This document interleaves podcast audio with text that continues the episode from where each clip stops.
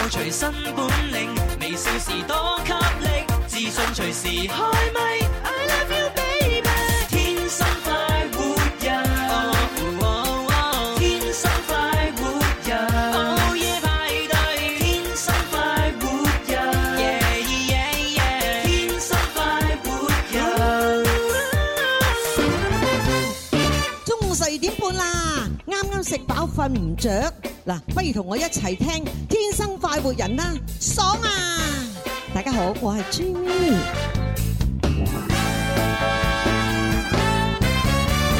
欢迎收听《天生浮人》節目啊！咁啊，今日呢，阿蕭公子都翻嚟咯喎。係，係，係，係，小弟就無恙嚇，大家放心。哦啊你你而家冇恙啦，啊係係你屋企人有冇恙啊？嘛， 你知唔知，好多朋友即係一家人就好關心我啦，一開始就話，蕭公子，祝你家人早日康復啦，就係，啊收到好多一大串嘅呢個留言啦。係啊，係啊，跟住久而久之到後嚟就變咗風啊，知唔知道？哦變變咗咩咧？變咗唔係祝蕭公子家人早日康復，係祝蕭公子早日康復 啊。即係即係嗰啲傳聞咧，越傳啊越犀利。係啦，以訛傳訛。係啊。 跟住最尾話，你咩病啊，蕭公子？咁樣啊，加油啊，要振作啊。跟住有啲朋友好犀利啊，佢介紹醫生俾我知啊，知唔知道？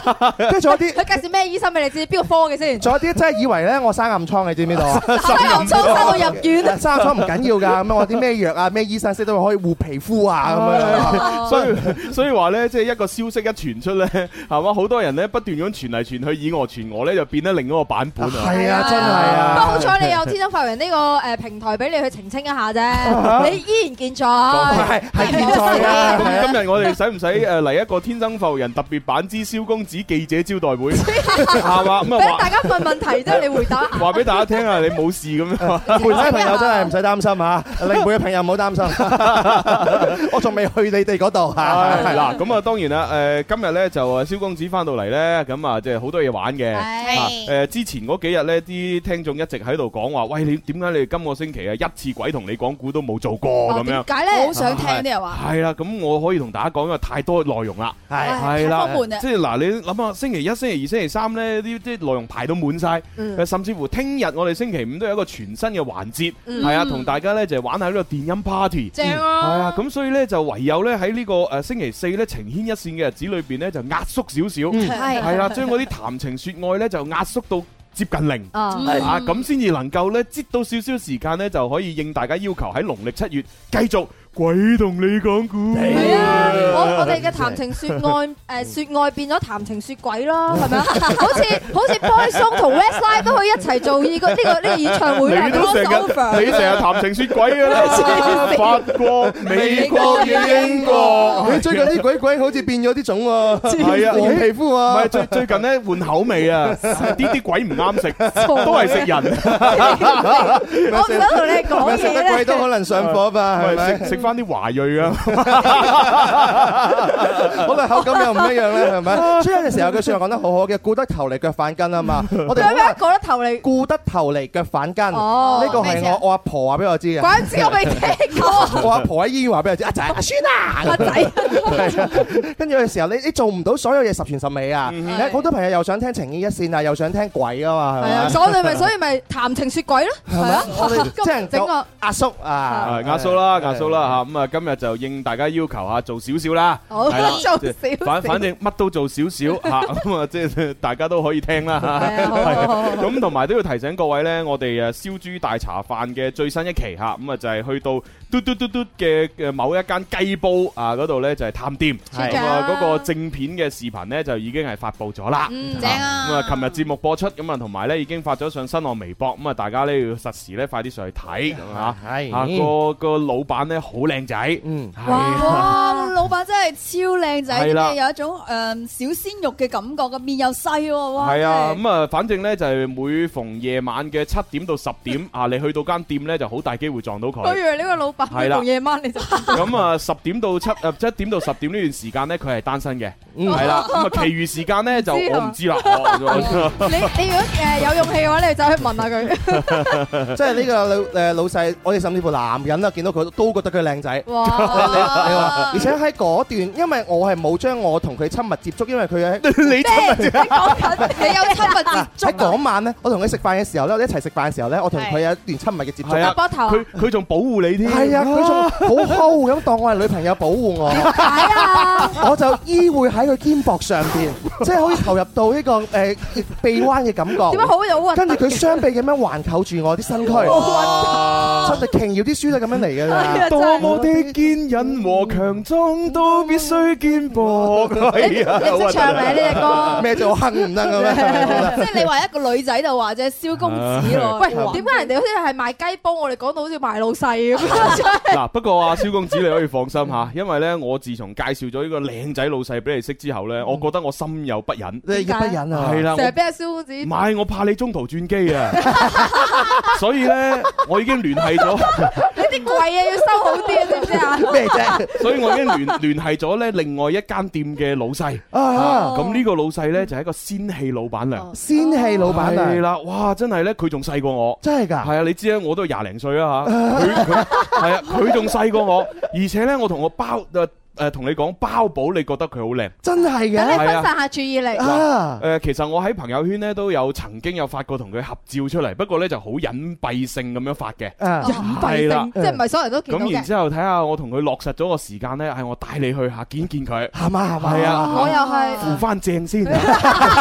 你屋企嗰啲咩衫櫃啊、鞋櫃啊，嗰啲要收好啲先得，要同你阿媽講 唔。係真係好需要扶翻正嘅，係啊，冇翻嚟幾日嘅話，攣攣地啊，係咁 啊，啊，同埋個老闆娘咧，就即係佢嗰間店咧，就唔係話食嘢為主嘅，啊嚇主傾偈主要就係誒飲檸檬茶嘅。哦，當然亦都有一啲誒沙律啊嗰啲，或者有啲小食一啲誒簡餐會有得食嘅。咁個老闆娘係咪 單身先？嗯呢樣唔知啊，但係我驚蕭公子同人哋表白嘅時候咧，老闆娘整杯檸檬茶俾佢啊。你 知唔知做咩食食檸檸檬檬啊，喎？ 咩年代啦？C C，今時今日仲要表白啲咁靚嘅啊係 嘢。啊，你真係唉直接嚟嘅。你真係啊！我同大家講啊，雖然我呢幾日嘅話冇翻節目啊，但係小弟我都並不閒着㗎嚇，我真係傾到一個又一個老闆娘，係咪先啦？哦係啊老闆即娘係基本上咧，可以傾到咧，可以大家食一個大餐，嚇大餐仲係一個法國菜嘅大餐，係哇啊！不久嘅將來，可能下星期哦，啊，係啊，應該下原無意外，下星期呢，我哋就誒請啲聽眾去食呢個法國大餐嚇。係不過一如既往，我哋燒豬大茶飯呢，從來都唔會請一班聽眾嘅，唔會只會係啊請只會請一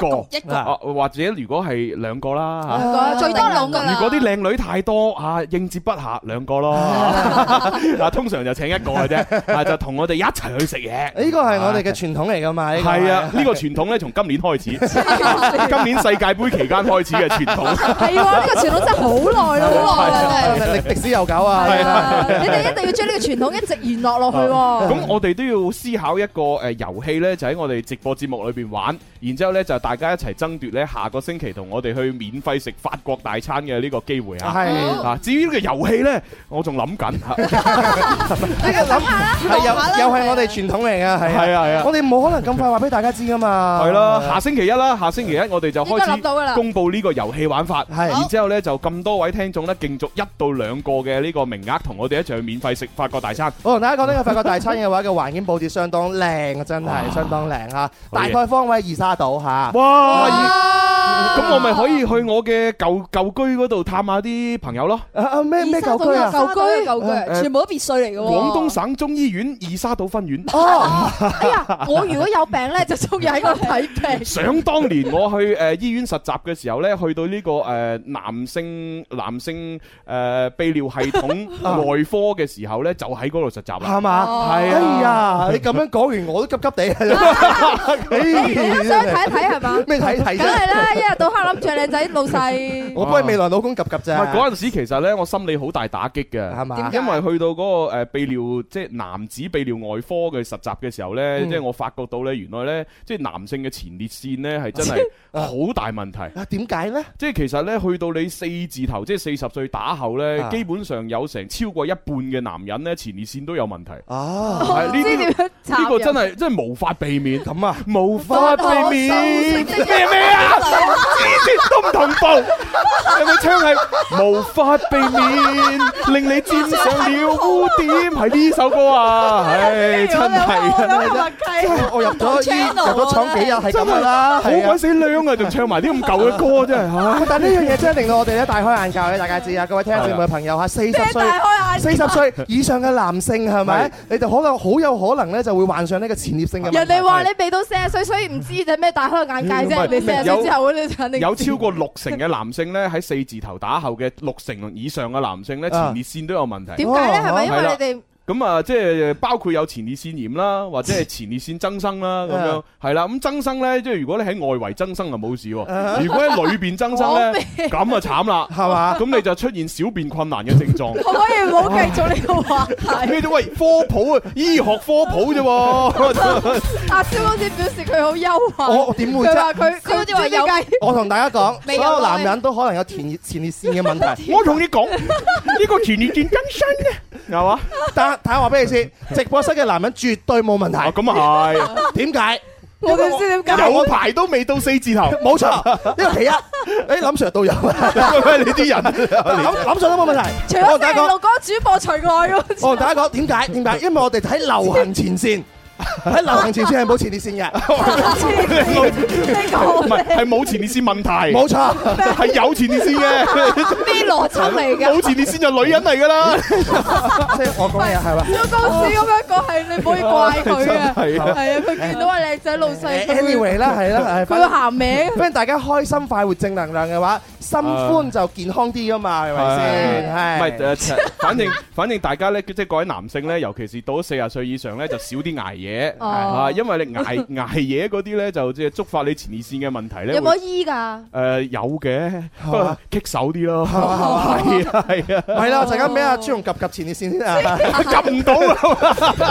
係講到大家都好肚餓啊！而家哦，唔係我哋話佢肚過，肚餓咪要玩我哋 yes 我撈睇啊嘛，係嘛？ 是是非非啊！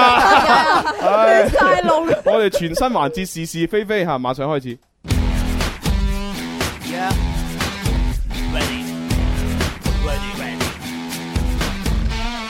又到咗食飯時間，唔好掛住食，我哋一齊玩。每日中午都唔簡單，小嘅先生，請問你開邊飯？有粵語，有音樂，仲有九百個遊戲陪你玩。而家就要做好準備，點止食飯咁簡單？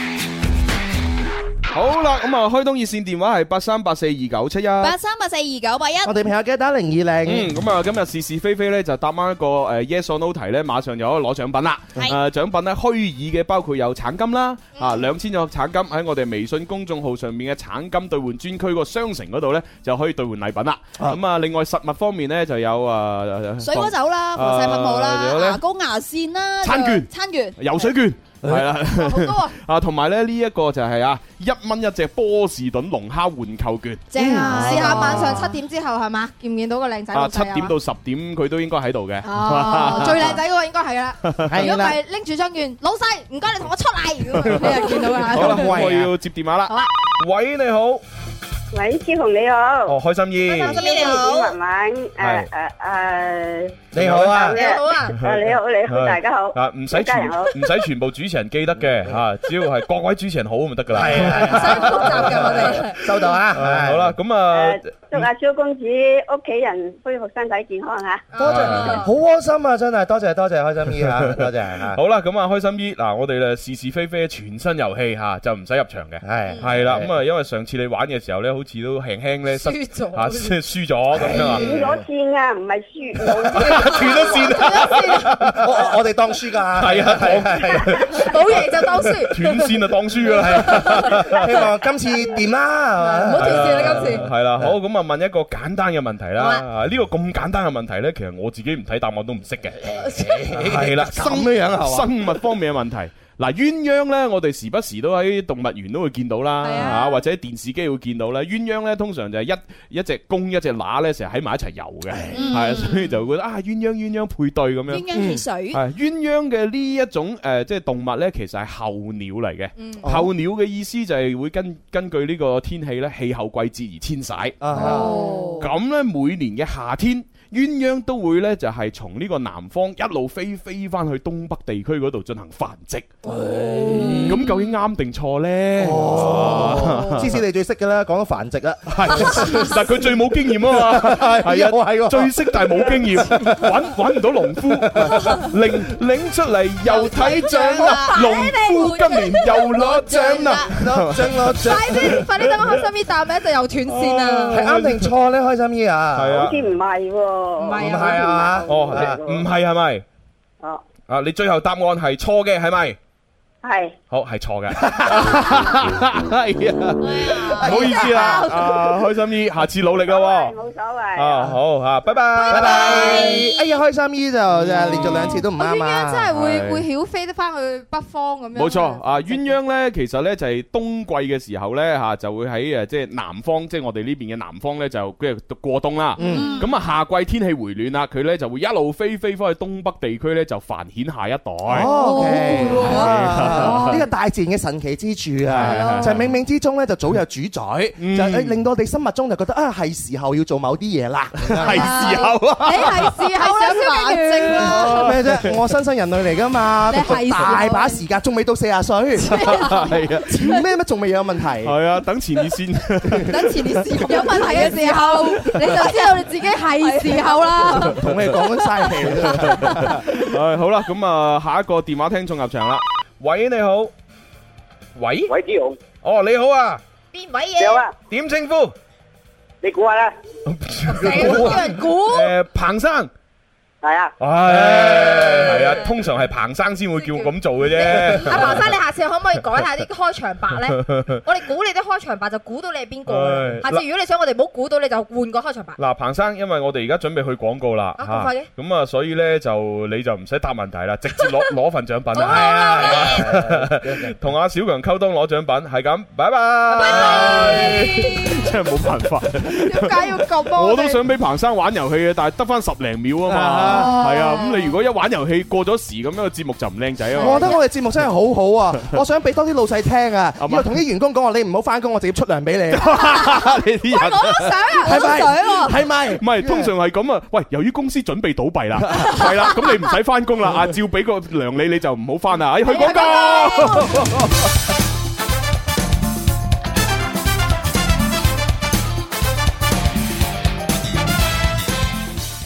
好啦好啦，唉咁啊誒，雖然去咗廣告，但係啱先都叫即係聽到咧接得唔靚仔嚇，咁啊為咗要彌補呢個呢個缺陷嚇，我叫阿傻娟咧出嚟派下獎品俾現場觀眾啦嚇。傻娟係啊有 要有要召喚傻娟啊！ 神龍一樣。 啊好啦，招神龍誒你誒將啲小禮物誒派俾現場觀眾啦嚇啊誒誒，啊我派我派呢個啊，哦但係唔一定大家都想食嘅喎。OK 嗱咁啊嗱，因為咧我本來諗住叫阿傻娟咧派啲散銀包俾大家嘅，咁但係傻娟咧就話派呢個龍蝦券，啊咁但係我要講清楚呢個龍蝦券嘅使用説明先。嗱，如果你有需要，你真係想去你就攞，如果冇咧就唔好攞啦，無謂浪費啦。係啦，啊，咁呢個龍蝦券呢，其實就係喺嗰個誒北京路地鐵 A 出口站出嚟，然之後呢行入去呢個北京南路嗰度呢，就會有一間呢叫紅樓海鮮雞煲。咁啊，呢個雞煲呢，就係你入到去，只要點任意一個雞煲。嚇就可以出示呢一張券呢，就加一蚊就可以多一隻呢一斤重咁大隻嘅波士頓龍蝦。哦，係啦，記住喎係一個雞煲可以點一隻。係啦，咁啊，另外呢，就係誒呢呢個誒雞煲，可能有啲人會問喂，大概幾錢一煲啊？我要計下條數抵唔抵咁樣。最平嘅雞煲呢，就大概百零蚊，係啦。咁啊，最貴嘅雞煲呢，幾百蚊都有。咁啊，一個雞煲嘅份量大概係夠兩個人食嘅嗯嚇。咁所以你衡量一下，如果你真係有需要攞呢張券去用呢，你就先去揾阿娟攞啦嚇。如果覺得誒我都唔想去食啊，唔中意食啊，咁就最好唔好攞啦。呢個啊，唔好浪費就睇大家我哋一家人嘅需求啦。啊我覺得百零蚊一個雞煲，再加埋呢個波士頓龍蝦，即係一百零蚊又可以食波士頓龍蝦，又可以食雞煲。係，啊，如果你四個抵啊你四個人去點兩個雞煲，你就可以用兩張券換到兩隻龍蝦。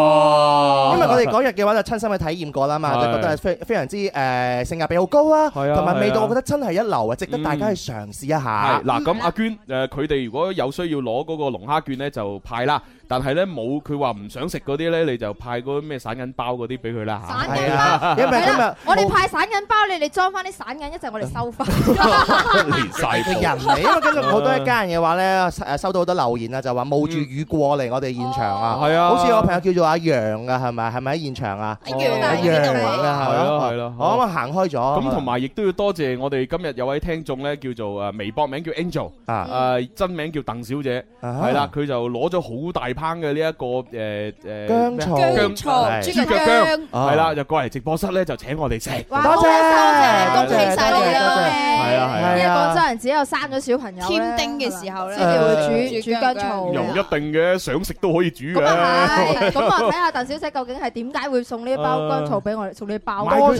佢擺明暗示啦，暗示喂你係你哋你哋啲主持人咁鬼死老，係時候要生 啦咁樣。然之後我同人鄧小哋宣布你衰，我同鄧鄧鄧小姐講，唉，你你唔係話想生生啊？你睇思思係嘛？點解有唉關真係咁啊你要揾到得噶嘛？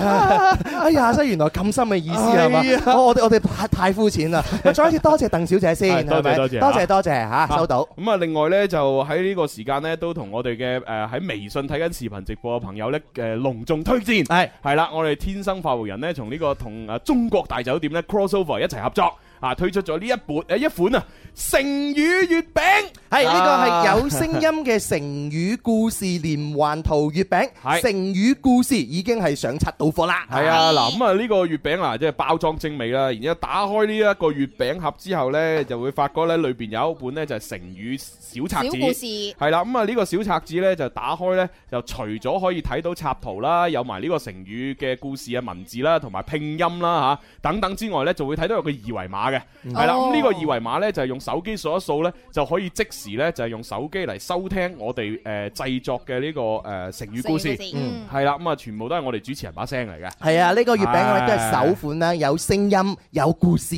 有圖畫嘅月餅。係啦，咁我記得咧，我我錄製嘅咧就包括有誒誒畫蛇添足，哦啊同埋呢個怒髮衝冠，嗯嗯係啦，應該我係錄錄咗呢兩個嗯嘅，啊，其餘嗰啲就有啊蕭公子啊，係啊文文仲有啊嗰啲咁樣啦，我記得嗰個係有有一個叫做驚弓之鳥嘅就係小弟我啦，係啦，因為有個鳥字嚇。啊都好啱嘅，蕭敬元，你攞錄錄多啲呢啲啱啊！平時乜都唔識，錄完就識咗我唔咯。同你講，幾好我我就最中意食呢個月餅噶啦，因為有聲音、有故事、有圖畫嘛。好係啊，，咁啊，然之後就嗱，裏邊嘅內籠就有四個月餅啦，跟住中間有刀叉啦，咁樣吓，嗯咁啊有有幾隻口味嘅，我而家手上面攞嘅就係雙黃白蓮蓉月餅，哦啊喂，仲有啲咩其他口味啊？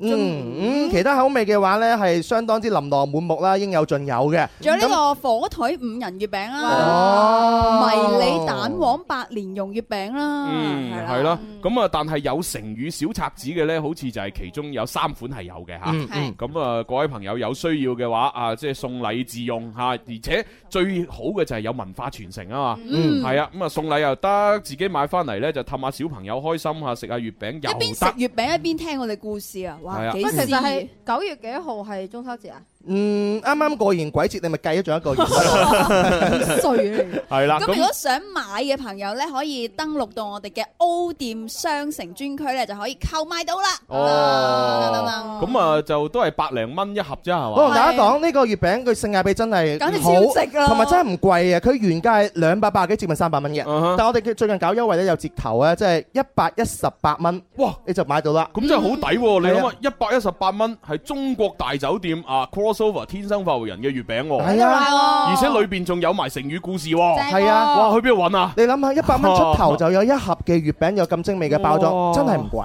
係我啊啊，我啊，之前啊，即係誒喺喺幾個星期之前啊，因為咧喺手機裏邊有張碟，誒啊要翻嚟廣告，算啦，咁我唔講我啲嘢啦，就係大家聽廣告同埋聽節目啦。 Music FM，嘿嘿，Music FM，我嘅最愛是只電台 Music 天天歡 FM。笑，無慮不需牽掛，講出心裏情話，輕於一線。趣味搞笑遊戲給你快樂，獎金與獎品全熱情奉上。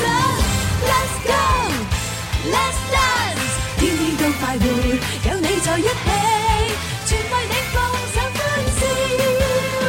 天天都快活，你我在一起。全為你放上歡笑。哇！遊戲時間到啦，快啲打電話嚟啦，或者用微博啊、微信啊，做乜嘢啊？發留言咯，同天生快活人互動啦，豐厚嘅獎品等住你喎，耶！開心快活人不等待，我係詹瑞文。好啦，翻嚟我哋第二部分《天生浮人》節目直播室，繼續有朱容啦。蕭敬元、蕭公子，嗯，咁啊，啱先咧廣告時間咧，其實我哋又派一輪獎品喺現場啊吓，咁啊，同埋咧就講咗好多唔等使嘅嘢，嗯係啦，咁大家知啦，其實聽我哋九十分鐘嘅節目咧，其實最精彩嘅地方就係我哋講 唔等使嘢，係啊係啊係啊係啦，咁但係無奈你聽收音機咧就聽去咗廣告聽唔到啊，嚇咁咁啊點算呢？啊，咁你就只能夠咧聽翻我哋非官方上傳嘅節目重温啦誒，。咁點樣聽到非官方上傳嘅節目重温咧？ 咁我我哋當然講咗官方先 啦。係嗱，官方啊就係喺誒誒微誒叫做網絡端啊，網絡端無論手機又好，電腦又好，收聽我哋嘅節目嘅話咧，就係用粵聽 A P P 嗯啊，粵聽 A P P 咧就好好正嘅，係音音質又非常好，嗯係特別特別係聽我哋音樂之聲啊呢個頻率嘅嗰個音質特別好嗯啊，嗯因為我哋同嗰邊打聲招呼就係話喂，我哋音樂音樂台嚟啊嘛，係啊我哋要最最重頭嘅就係音樂係嚇，係所以咧嗰啲音質一定要比其他頻率要高先得嘅，係啊，所以喺粵聽咧，我哋嘅節目真係好音質㗎。係係係尤其是天生快活人，冇錯冇錯真係好音係質啊同你講。誒，同埋講起粵聽嘅話，啲題外説話啦，就係咧，誒，我誒朱紅同埋我咧 誒不才啊 嚇，就榮幸咧咁啊榮登咗粵聽 A P P 咧，最近搞一個呢個活動啊，啊，即係叫做 top top 誒 top 三十，湯三係係係十啊全網主播 Top 三十，我哋兩個就係其中嘅三十強之一。係啦係啊係啊，咁啊小弟咧就係號稱咧有四十四萬嘅擁趸咁嗯樣。 哼我有二十二萬二千二百個， 真係真係二二二二啊！即係 number 你又多過阿蕭敬元 嘅咩 number？ ，number 你又多過朱浩，我咧就係四，我就朱紅就係係死44死十四萬，二你就係二千二百二十誒二千。十二萬咋？哎哎你哋當二十二萬啦。 啊誒其實好反映到好反映到呢個實際情況㗎，係啊，就係我係朱紅呢個低配版。咁 佢係佢係奔騰四，我就奔騰二。係係啊，所以越聽你播阿啊朱紅誒上傳嗰啲節目咧，音質係要靚啲嘅。然之後上傳啦，蕭公子嗰啲一半音質得㗎啦。哦，係啊，所以成日啲人話朱紅係音質啲啊嘛。係啊係啊係啊係啊係啊真係音質啊！咁啊，所以咧就大家官方嚇就可以用呢個粵聽 A P P 咧嚟收聽我哋嘅節目直播啦，同埋呢個重温都得嘅。咁啊，同埋小弟亦都將咧就係一啲啊即係節目嘅精彩嘅剪輯咧就都擺咗喺上邊嚇。係咁啊，大家有興趣咧就可以喺我朋友圈或者微博咧識別二維碼嚟聽一聽嘅。係係啊咁啊，講到我哋嘅重點啦，就係非官方 啦嚇。你阿媽我哋我哋節目真係好深入，我哋節目真係 啊點樣樣咧？我哋嘅重點啊， 非官方上傳咧就係我上傳上去嘅。哇！呢個官方人物上傳嘅係非官方嘅嘢嚟嘅。啊係係啊，咁咧就我哋嘅視頻直播足本版咧就喺騰訊視頻啦，係係啦，咁啊然之後我哋嘅音頻足本版咧就喺荔枝，啊誒喺喜馬拉雅同埋呢個企鵝 FM，誒同埋呢個蘋果嘅播客。啊，就係嗰個 broadcast，啊咁啊都可以咧，就係聽到我哋足本版嘅節目。基本上我聽我哋節目嘅渠道咧，可以話百足咁多爪係係啊！係喺唔同嘅領域啊，主流嘅領域，我哋基本上都有涉獵，係咪係係啊係？都有一份地方係屬於我們天生快活人嘅唔。啊係所以每次統計數據嘅時候就好唔得閒 啦，係啦，因為人好多個數據。啊人哋啲節目呢，淨係一個平台統計數據係嘛？例如啊，點擊量嚇十萬咁樣嚇嗯，我哋唔同啦，我哋幾廿個平台，係啊哇呢度十萬，嗰度廿萬，嗰度三十幾，嗰度一百萬。我哋 啲主播 fans 都四十四萬啦，點解你跌至十萬啦？係咪先？啊一個一個平台都四十四萬 fans 啦，係咪先？真係真係唔知點算 好。你你你冇辦法。啊其實我覺得朱紅應該網紅嚟㗎啦，算咩話嗱，咁佢喺粵聽嗰度有四十四萬啊嘛啊，一陣又喺咩喜馬拉雅嗰度又有幾廿萬啊嘛啊哈，一陣喺我哋官方呢度又有幾廿唔萬係咁。最弊，我就分得好散 Ờ 啊！人哋啲網紅呢，係喺一個平台裏邊就幾百萬咁，咁又網紅啊嘛咁你。咪等於好似漁夫撒網我我咁。就呢個幾百萬全部分去咗百幾個平台嗰度，佢每個就得十零廿萬，咁啊一睇，嗯呢個唔係網 紅，啊離網紅仲好遠。啊冇辦法，我哋行緊一個好重要嘅一步棋子啊，係為未來一放長線釣大魚啊嘛啊。我哋唔着眼於眼前嗰啲小貓小狗嘅利益係嘛，我哋着眼於將來。如果將來嘅話，所有平台都同我哋就發達啦，係咪？人哋啲小貓小狗月入百萬喎，我哋唔稀罕，一千幾百猶如垃圾，幾百萬於我如浮雲，有乜所謂？銀包攞出我呢世人咩都經歷過，就未經歷過發達，係啊。 咁我哋要要努力去試下經歷啦。 係啊！哇！我哋啱先足足啊洋洋灑灑五分鐘啊咧，基本上都喺度擦鞋啲喺啊度。咩？喺度吹噓自己啊！ sell 緊自己我同大家講，真係今年如果真係有最唔知知醜主持人大獎係啊咧，我哋攞硬我哋攞我啊！覺我覺得我年尾真係會整啲咁嘅獎杯翻嚟頒俾你哋咯。係嘛？係 啊，我哋就係主辦方嚟㗎啦，因為我哋主 辦方。我頒個獎俾你先啦。咩獎啊係啦，嗯，非物質文化拍馬屁遺產繼承。係啊， 我你拍肯定馬屁拍馬 追唔上你啦，係咪啊？唔係我係七鞋協會副會長。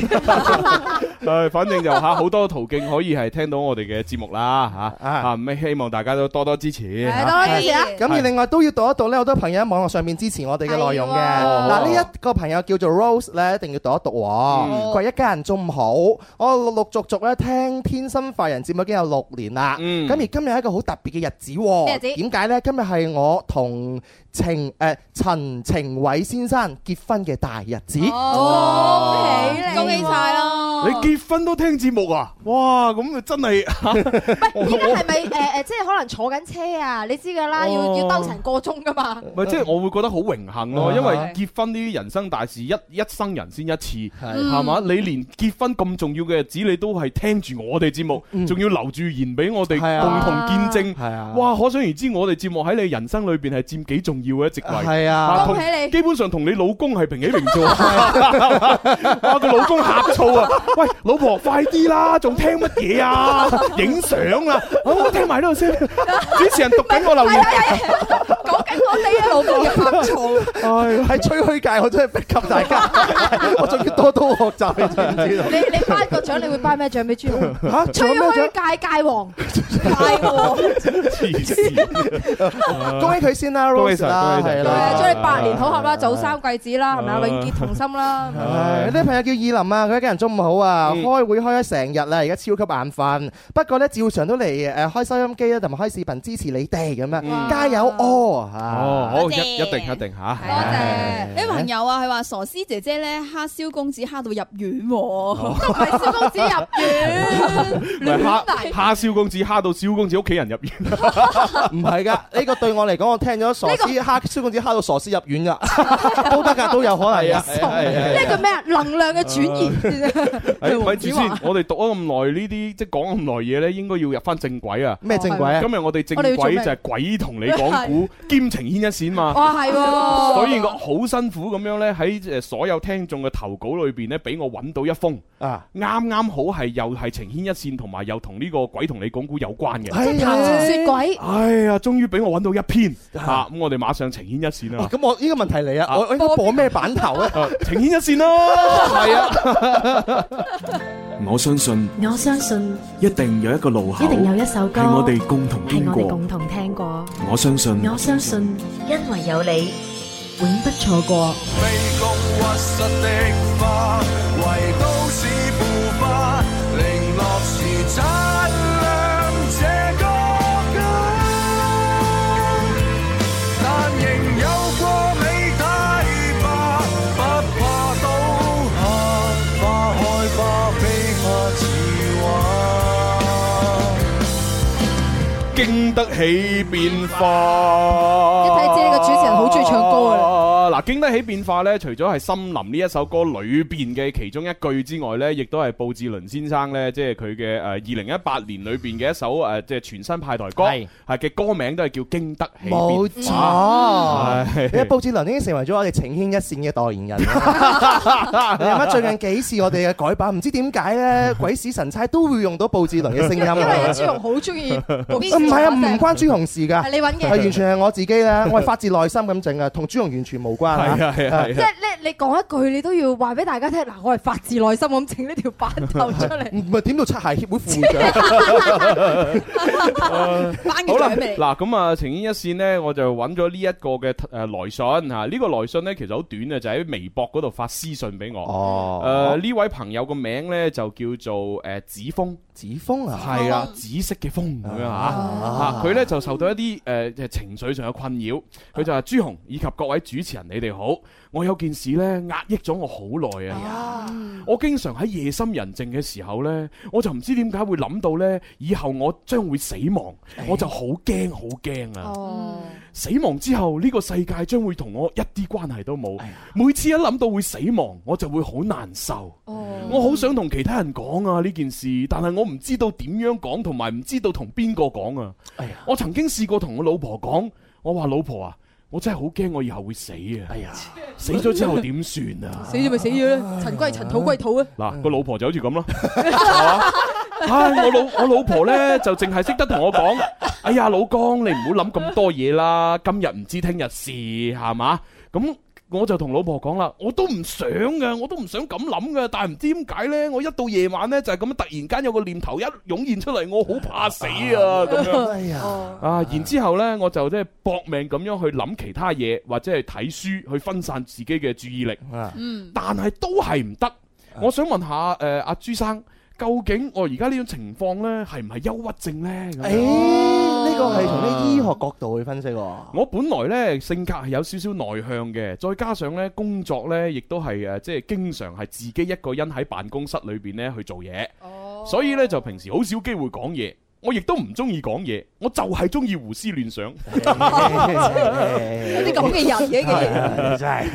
唉，即係可能佢即係係咪即係做嗰啲即係編程人員嗰啲咧，啊係嘛程序員可能就係成日就係坐喺個辦公室度就喺度打鍵打打打盤，字嘟嘟嘟嗯嘟嘟又冇人同佢傾係偈，啊甚至乎成個辦公室就得佢一個人。係啊，哇，真係好慘啊！嗯一真係個人咧溝通佢冇渠道嘅話，好多疑，好多時候會鬱結啊，然之就後會多疑啊。講俾我老婆聽，個老婆好似傻師 咁，又唔理佢，係嘛？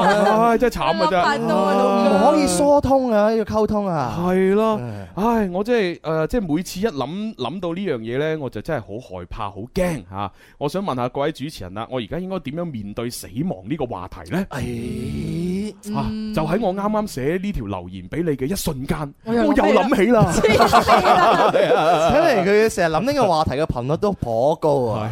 我本來呢就想呢發微信俾你嘅，但係呢而家已經好夜啦，我怕呢誒手機嘅響聲會嘈醒你。嗱呢啲係幾好啊啊啲 fans，所以我咧就轉發呢個微博私信啦，嗯嚇咁啊，即係麻煩阿朱紅嚇，就算你讀唔讀都好啦，希望你回覆我咁樣啊哦睇嚟佢係真心向我哋求救嘅咁。而家我哋讀咗啦，係係啊，俾廣大嘅一家人聽聽係咪？誒，其實我可以同阿子峰先生你講，誒，你而家經歷緊嘅嘢呢，就係我就係我誒十幾年前我做小朋友嘅時候，我讀幼兒園嘅時候，我經歷。哎呀，咁啊，即係啊係幾年前係幼兒園願聞其詳啊，真係要因啊！為我我好清楚記得呢，我我讀緊幼兒園嘅時候呢，我就曾經喺屋企裏邊呢，就問過我媽咪一個問題，啊我就話媽咪啊，誒係唔係每一個人都會死㗎咁樣？啊我媽咪就話係啊，唔單止人會死啊，動物同埋植物呢都會死㗎。啊咁然之後我就話吓咁樣啊，但係我真係唔想死喎、啊有咩方法可以長生不老唔死㗎？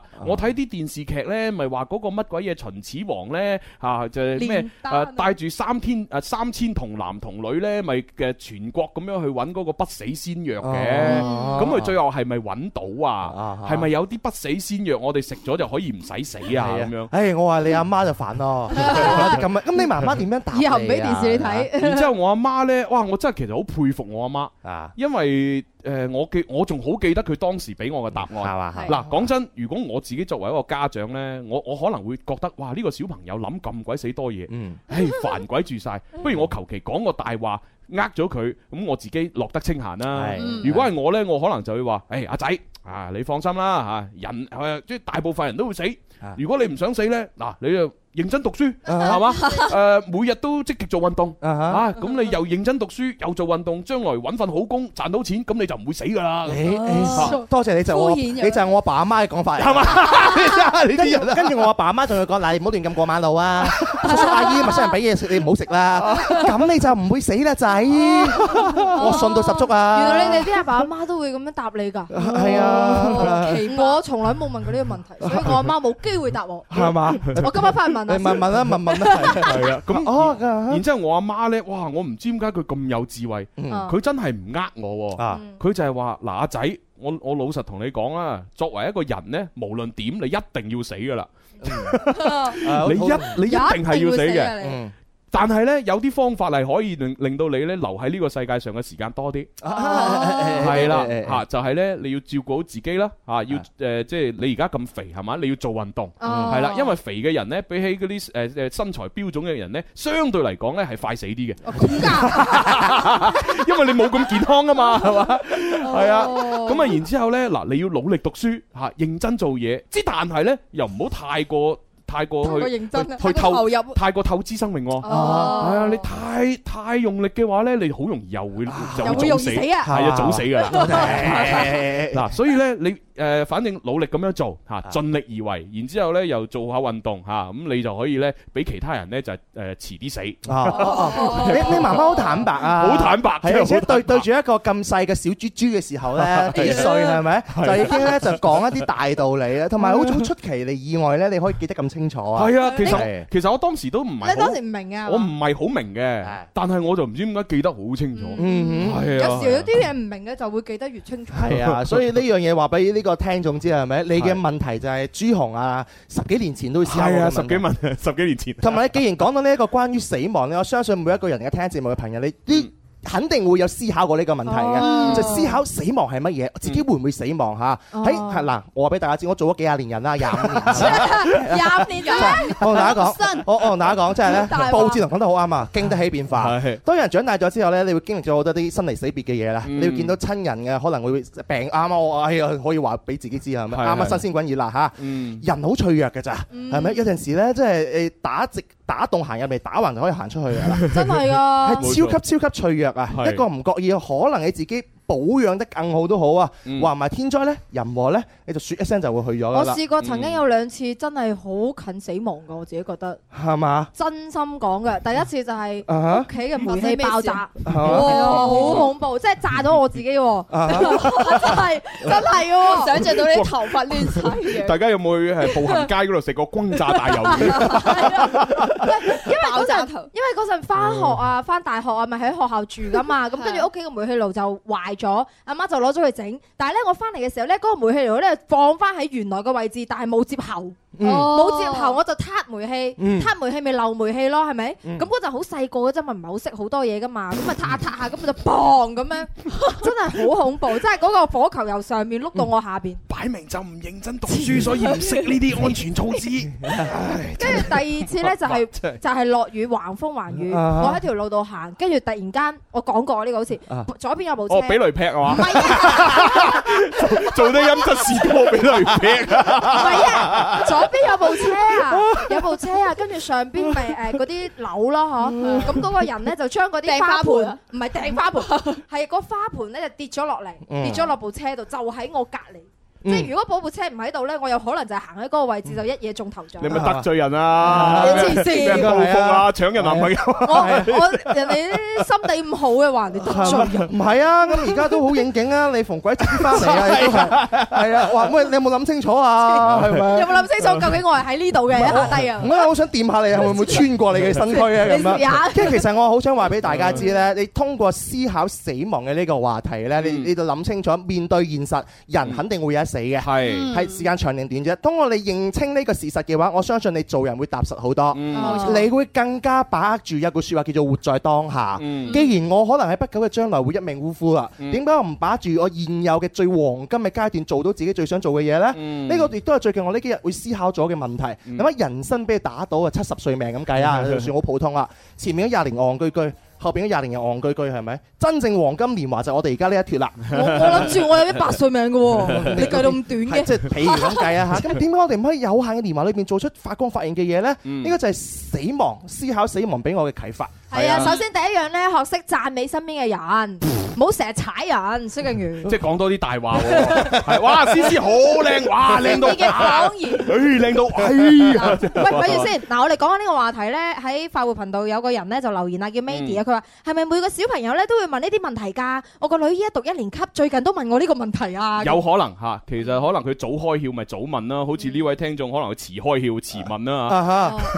你思思未問啊，未開竅哦係啊係因為我知道人係會有一死，啊我係覺得呢個好正 常嘅誒。嗯咁嗱誒，幫翻阿子峰啦，子峰，我覺得你而家最需要嘅呢係你誒首先諗一啲方法呢去誒即係誒擴大自己嘅生活圈先。我覺得你冇朋友係好係好啊大問題，因為嗯第一你可能冇朋友啊，咁你好少誒同人交流嘅機會，嗯咁所以人人生會越嚟越鬱悶。嗯咁另外呢，就係可能你嘅眼界唔夠拓寬啊，即係你一一味就係做住自己嘢，或者係翻到屋企就誒即係做屋企嘅嘢啦。嗯咁其實喺一個人做嘅嘢唔夠拓寬、唔夠多樣性嘅時候呢，亦都會好容易諗埋一邊。係咁，所以你要處理嘅就係兩樣嘢，就係一揾多啲自己可以做到嘅嘢，嗯哼唔同嘅方面嚟，藝術方面嘅、飲食方面嘅、工作方面嘅、誒誒身體鍛鍊方面嘅，嗯都揾多啲呢啲嘢去做。嗯咁第二就係拓寬你嘅誒人際圈子啦。嗯咁然之後仲有你就係要端正自己嘅三觀啦。好似蕭公子話齋，其實人係一必須要死嘅。嗯但係呢，即係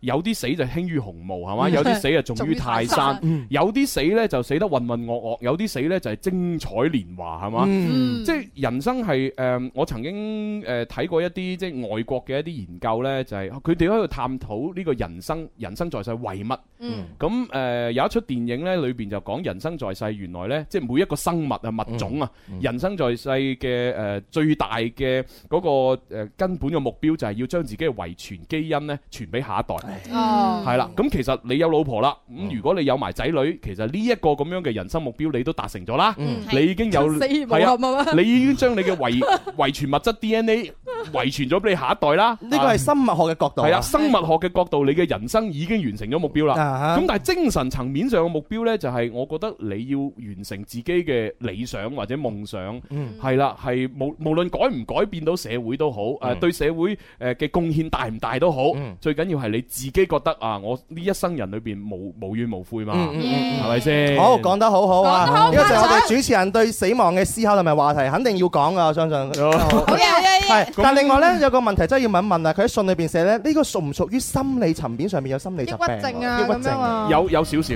有少少，所以你一定要開始調整啦。使唔使睇醫生啊？佢應該唔使住係嘛？未使住識多啲朋友啦，我覺得送首歌你聽下啊！一個鐘數又上班，同一套西裝與襯衫，同一個熟悉車廂搭客也是同一班，同一個早餐與晚餐，同一串工作與帳單，同一個電話響起，這太有利息感。早半生已充滿遺憾，天天彷彿影印。如今過了大半生，原來從來你也不甘心。這個討厭人生，怎會這麼發生？有什麼使你學會放棄？問誰人是你？想有一些變更，改變整個人生，要盡一口氣，在變化裏重新找到你。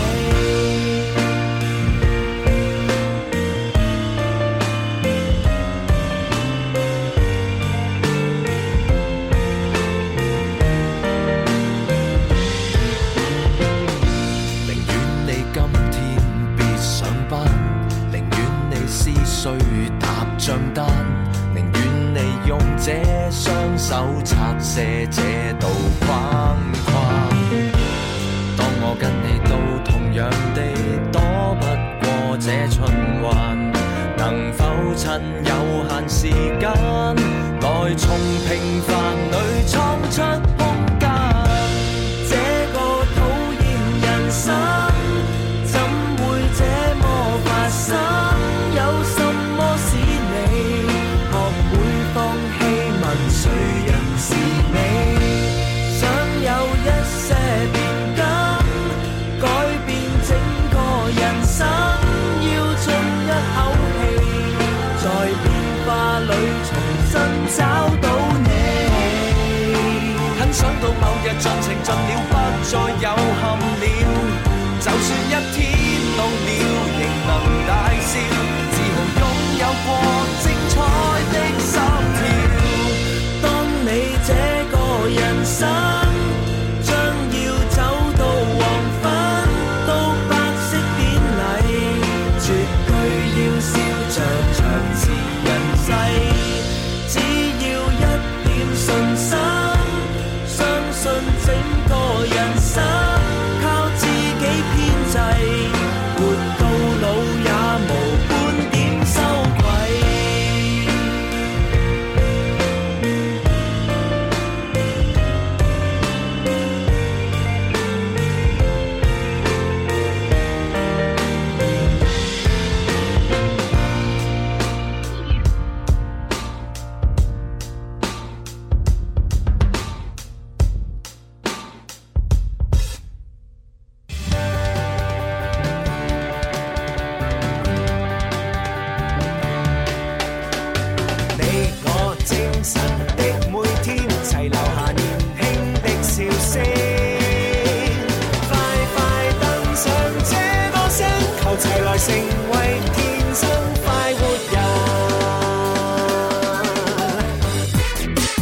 生快活人，勁多獎品，勁好氣氛，齋聽已經好過癮，參與遊戲更加開心。大家好，我係關楚耀，你都快啲嚟尋開心啊啦！好啦，翻嚟我哋第三部分《天生發福人》節目直播室，繼續有朱容啦。思啦，蕭敬元，有文文，啊嗯，咁啊，Hayden 呢位微信嘅朋友咧就投訴啦，咁樣吓，佢佢要話投訴我投訴嗰封信啊，你啱先讀嗰封咧唔夠鬼啊，咁樣，à? 即係點啊？我要用誒即係英文讀出嚟先鬼係鬼地啊嘛？大家好嚇，我叫脂肪，我成日喺夜晚嘅時候呢，我就會諗咧，啊，我第日死咗點算？呢個有少少似嗰啲，唔係嗰啲 鬼啊，唔係嗰啲鬼啊嘛你講錯咗鬼啦。咁咁佢話唔唔夠唔夠鬼啊嘛佢意？思係唔夠嗰啲鬼啊！ 佢佢嘅意思係恐怖。哦，咁樣，唉， 我哋天生發人節目不嬲，但係呢個誒樂觀、積極向上、快活、正能量。係啊，我哋鬼故都好似係嘛講到綜藝遊戲，唔係綜藝笑話即咁噶啦，係我我哋所講嘅所謂咩鬼故啊、恐怖故事啊，其實呢個都係鋪墊嚟嘅。嗯哼啊，我哋嘅重 重點係科學解釋，係係啊嘛？科普節目嚟噶嘛，我你哋。哋唔好將我哋嘅重點搞錯咗先得㗎嘛，歪曲晒成日都唉離晒譜，邊有咁多鬼但係啊？放心啊，一陣嗰啲恐怖 啲吓。 真係係你哋嘅人嚟，我係一個好有音樂素養嘅人嚟嘅。咁最近呢，我中意一啲嘅音樂活動，誒，所以今晚就啱啦哦嚇。因為呢，今晚啊，對於我哋熱愛音樂呢，更加熱愛生活嘅朋友就有福啦。嗯你想唔想聽到現場 live 嘅音樂會嘛？想今日晚上八點，聽貝直播呢會特邀主播同埋佢嘅音樂拍檔呢，就現場開場嗯啊！哦一次過呢，又彈又唱又講嘢又傾偈，仲會有先到先得嘅現金紅包啊！而家馬上下載天幣 A P P 直播，今晚八點等緊你。哦，喂，咁啊都好玩喎！嗱，八點鐘啊睇天天秘啦啊嚇，但係我哋呢，誒快活頻道呢個 T Y T 微信電視呢，今晚喺七點鐘到八點鐘係嘛？係嚇都有一個新嘅節目新節目嚇就送俾大家，冇錯咁大家就可以呢，睇七點鐘先上我哋微信誒電視快活頻道係，就睇咗七點個節目先，啊係去叫到做去到快活乾坤嘅。哦快活乾坤係嚇咁啊邊個做㗎？誒，由主播梁俊慧為大家主持。哦哦，阿梁主播係啊梁主播梁主播做嘅誒咩乾咩話？快活乾坤，哦，我快活乾 坤啊！啲金魚得三秒記憶咁啊，我都要扮到聽唔清先可以講多幾次 嘛，即係好似之前嗰個乜乜乜眼貼咁，係嘛？係上到天啊乜乜乜嗰度搜索呢幾個中文字 啊，乜乜乜乜眼貼咁， 咁都要講幾次啊？同大家講，你滿滿全部都係套路嚟嘅， 套路主持人每一步都係套路嚟嘅，好深嘅套路。係啦，都係今晚七點半係咪？啊唔係七點，七點 啊，係加深記憶咯，加深記憶咯。跟住蕭蕭敬元頭先話唔係，頭先我嗰句真係講錯咗啦。真係七點半啊！嗱，係嘛？七點半啊喎， 嗱七點半啊就快活頻道嗰度睇，睇完到八點鐘咧就誒天秘嗰度有睇，係咁啊就誒快樂無憂啦。嗱，我嗰個咁樣樣嘅宣傳，大家完全就記住 啦。我因為我我咁蠢，我都記住啊啦。七點半快活乾坤係 咪？快活無憂啊！梁主 播係啊係係啊，誒好啦，咁啊，同埋都見到啊，即係我哋嘅聽眾咧就問喂，啱先咧講完封信之後播嗰只歌叫咩名咁啊？啊，嗰只歌咧係農夫嘅作品嚟嘅，哦嚇咁啊，想當年佢出呢只誒專輯嘅時候咧，佢就話啊，我哋以前出嗰啲歌全部都有 rap 嘅，嗯咁我就好想出一隻咧就係完全由頭到尾都係唱係冇 rap 嘅，哦嚇咁啊就係呢一首嚇，哦歌名叫《重新找到你》。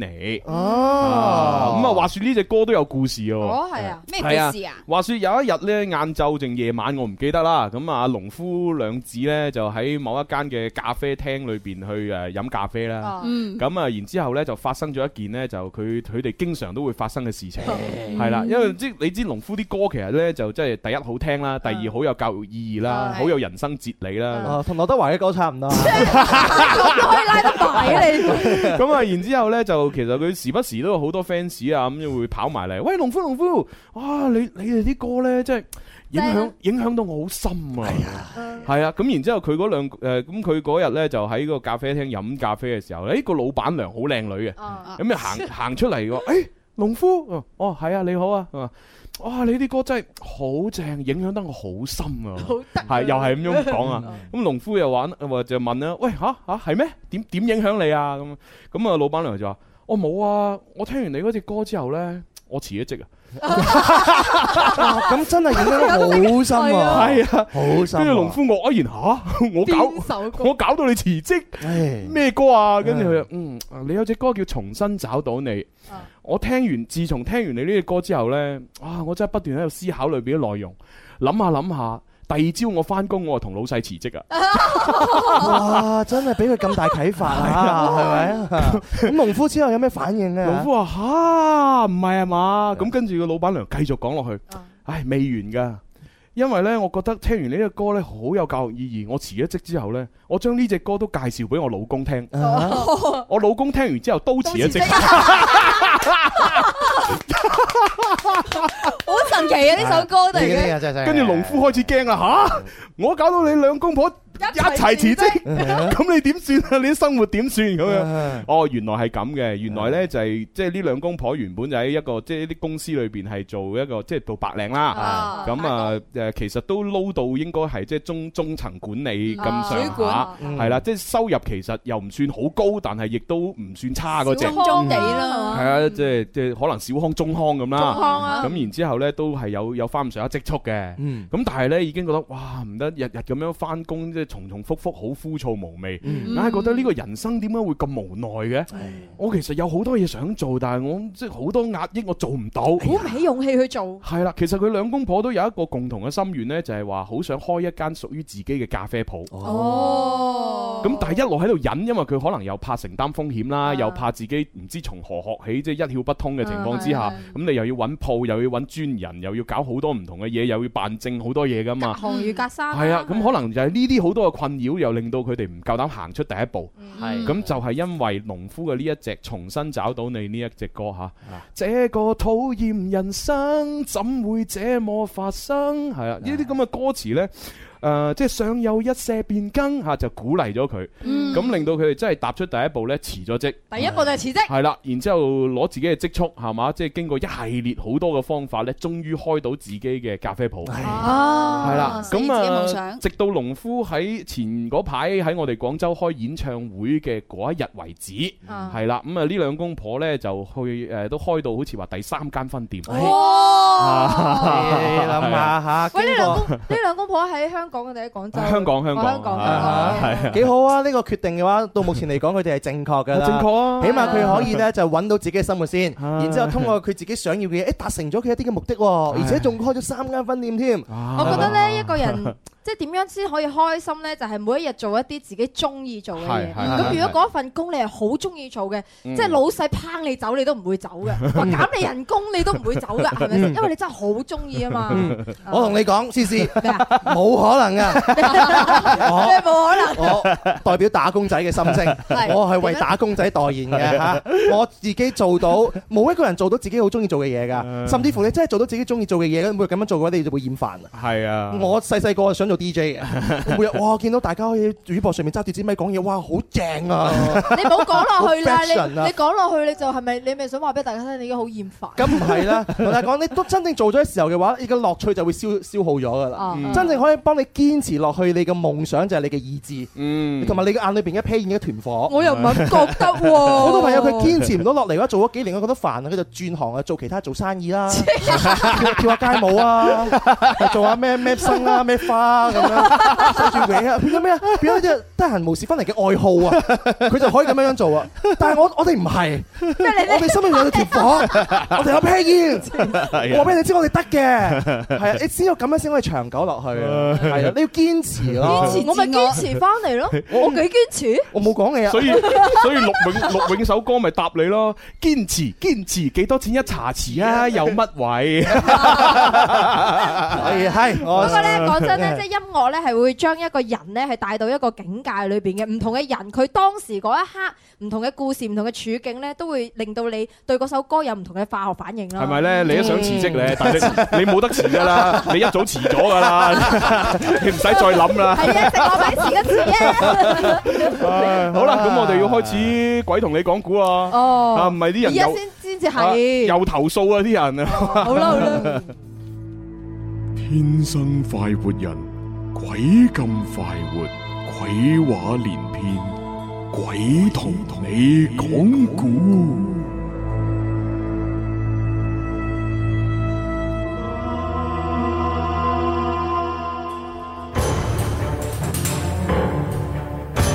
啊，今日嘅鬼同你講故咧吓，我哋咧亦都係诶請嚟咗呢一位好特別嘅诶嘉賓咧，就係分享佢嘅故事吓，嗯係啊，咁啊呢位嘉賓咧吓，嘉賓咧好特別嘅，嗯點特別啊？因為因为呢位嘉賓要播佢故事，我今日特登叫佢唔好翻 嚟，係啊。特 別係啊，誒你翻嚟做乜鬼啫？又播你啲嘢，你又翻嚟壓住個位，係 嘛？你乾脆你唔好翻啊！嚇，直接播你把聲出嚟就算啦，咁樣當你係嘛翻咗啊！係啊，咁大福利係嘛？係啊今日唔翻係咪？咁大家知啦，呢個呢個朋友就係官神啦，係啊係啊係啊，傻神嚇，係啊。咁傻神佢遇到一啲好奇怪嘅經歷，而呢個經歷嘅話唔係佢自己嘅，哦係話佢身邊嘅朋友遇到嘅喎。哦咁啊聽下咯咁啊，聽下傻神嘅發生咩事啊？高中嘅時候，嗯，係佢高中嘅時候，大概就係我哋每一日上晝咧都會做早操嘅，咁樣啦，每間學校都係咁樣啦，咁佢間學校都係咁樣嘅。咁喺做早操嘅時候咧，佢覺得好眼瞓，佢就係喺巴上面唯一一個冇落去做早操嘅女仔。咁、然後咧，佢就誒、呃趴咗喺張台度瞓着啦。然之後咧，誒、佢聽到啲早操聲已經完晒啦，啊，自己就醒啦。佢醒醒翻，佢就已經嚇呆啦。佢醒翻，佢見到全班係坐滿晒人嘅，全班係坐滿晒人嘅。咁我一一旦咁樣覺得佢應該係發夢，佢話唔係發夢，因為呢人哋做早操啦，從第一個跑入嚟，誒、即係跑入課室嘅第一個同學一跑入嚟，全部都消失咗啦，哦係啦。誒、佢話佢就好確定話呢個唔係發夢嘅。啊，但係咧誒，佢、咁樣講出嚟，我都覺得有啲匪夷所思嘅，係啦，係全班坐滿晒，嗯，係啦，就係嗰一剎那，佢聽到做完早操，擘大隻眼嘅。係擘大隻眼起身嘅時候，我覺得啊，老師要翻嚟啦，咁我要醒啦，佢係見到嗰扎人一直坐喺度，直到係其他同學陸入續翻嚟，係啦，入嚟陸續翻嚟，從第一個同學入門口，入教室門口、啊就冇晒啦，啊！係啦，哇！咁嗰段時間其實都唔係一一兩秒嘅事㗎喎唔係一兩秒嘅事嘅可能係持續係一段時間。持續係一段時咁間你嘅。有冇講話你嗰個朋友嘅話，佢係咩反應？佢完全係呆晒。佢完全呆晒就唔喐得，但係我有問佢咁有冇睇清楚嗰啲人嘅樣，嗯佢話就係、個情景就係全部都係着晒裝戴住帽，但係咧入邊就係黑蒙蒙嘅，即係見唔到五官，所有嘢都係黑嘅，係、嗯嗯但係就係知道有一班好端正咁樣坐咗喺張台上邊，哦。咁事後仲有冇啲後續嘅報道嚟？佢啲你個朋友身體有啲咩問題啊？哦，佢有嗰啲問題啊，因為其實佢都係細細個開始就比較體弱多病嘅人嘅。哦哈佢話係有啲感冒嘅，但係佢又唔覺得係因為呢啲事。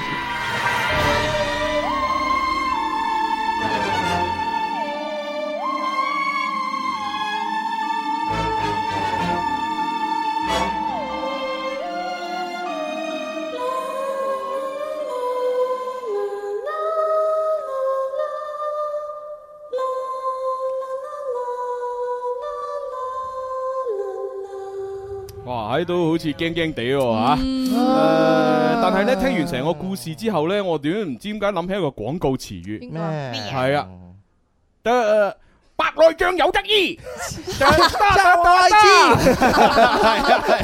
喂，係咪係咪白內障啊？好似係啊好似係白內障有得係啊佢佢都話佢個同學成日都體弱多病，係嘛？會唔會突然間白內障？突然間又突然間好翻，因為佢我女仔好似老人家之友。嗱，你諗下佢咁樣瞓，咁樣趴喺度咁樣瞓，其實咧佢咁樣趴喺度咁樣瞓咧，其實即係隻眼係會擲住隻充眼嘅隻眼會充血㗎係啊係啊，即係係啊係啊眼球充血嘅情況之下，所以有啲人點解佢咁樣瞓完之後一一起一一咁樣起頭身，暈啊一擘大眼。其實佢根本哇，隻眼蒙晒，係啊睇唔到嘢，係因為隻眼長期咁樣咧，即係誒，即受到係充壓力充血，Ừ. 嗯咁同埋咧，佢嗰個睫狀體嗰個收縮同埋拉伸嘅功能咧，由於佢咁樣長期壓住咧，就會突然間降低，嗯咁啊令到佢個晶狀體咧調節嘅嗰個誒誒誒誒調調節能力咧就暫時失去，係所以就會好蒙啦。嗯咁我就懷疑係咪因為咁，再加埋佢少少白內障。 人哋咁細個，人哋有白內障。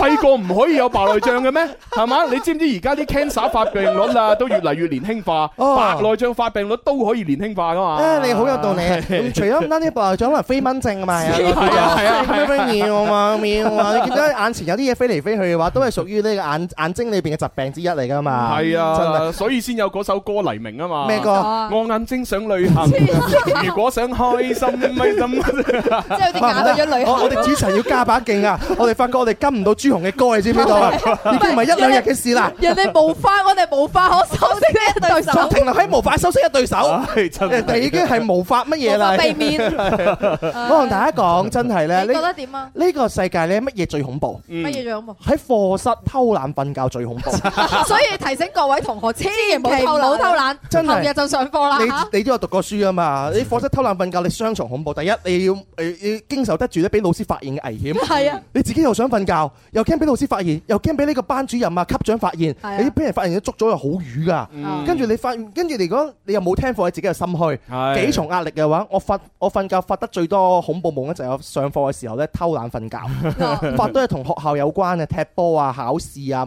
誒躝咗之後冇交卷唔合格啊咁樣啊。其實係好得人驚嘅。咁再加埋呢個朋友，可能佢自己又有呢一個嘅心理陰影喺度，嗯佢 再加埋少少嘅疑神疑鬼，分分鐘可能佢發夢當咗係真實都唔出奇。誒我我唔係覺得佢係真係發夢咯。同同埋唔係我我想問下呢，即係有一個細節係佢話佢當時見到咁多人喺課室，然之後即係第一個同學衝入課室嘅時候，所有嘢就消失晒啦。啊嗯我想問下嗰陣時佢嗰個同學嘅狀態係咪佢全身唔喐得㗎？嗯哼，係啊哦係啊，嗱喺文字上面嚟講，佢話佢驚到唔喐得，哦驚到唔喐啊得因為其實我極度懷疑咧，呢個同學呢，即係佢唔一定，佢唔一定係發夢。